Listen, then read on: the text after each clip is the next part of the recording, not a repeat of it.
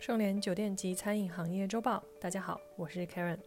本期特别话题：再来一次，我们真的撑不住了。这几天，国内多个城市疫情出现传播，三十一省市短短几周，本土病例确认人数高达五百多例，创半年新高。美国在连续数周感染人数下降的曙光下，又开始大规模反弹。就在这时，韩国出现了传染性更强的 Delta Plus 变异。如果疫情再来一波，酒店、旅游、餐饮就真的撑不住了。明天出发去西藏的行程因为疫情取消了。最重要的是，我们十几号的时候就把车运过去了，准备自驾回来。现在好了，人出不去了，车在西藏，现在还要想办法把车运回来。真是的，人在家里花钱让车出去旅游一趟。这是一条今日头条用户的留言，此条消息呢获得三千四百一十个点赞，下面紧跟着八百四十条评论，我们看着都觉得无奈。八月三日，北京市新冠肺炎疫情防控工作发布会强调，要加强旅游管理，不接待由中高风险地区所在市旅居史的人员来京旅游，或为其提供来京机票加酒店业务。与此同时，北京商报记者呢还从多家旅游机构获悉，由于近期多省市呢出现关联案例，不少旅客纷纷前来咨询订单取消情况，而各家旅游企业呢也似乎迎来了新一波的退订潮。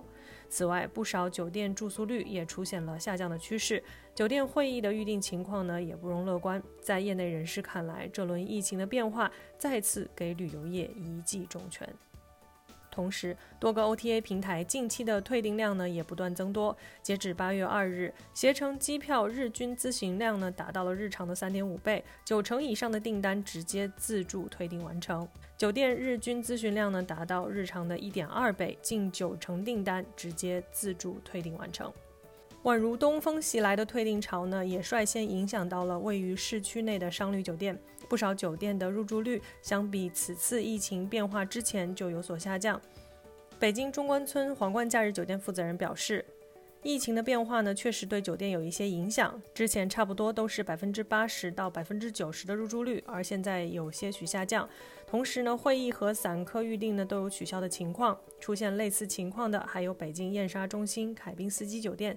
该酒店也受到了些许疫情变化的影响，疫情让许多差旅客人因为政策或公司要求原因的调整出行，从而对酒店入住率产生影响。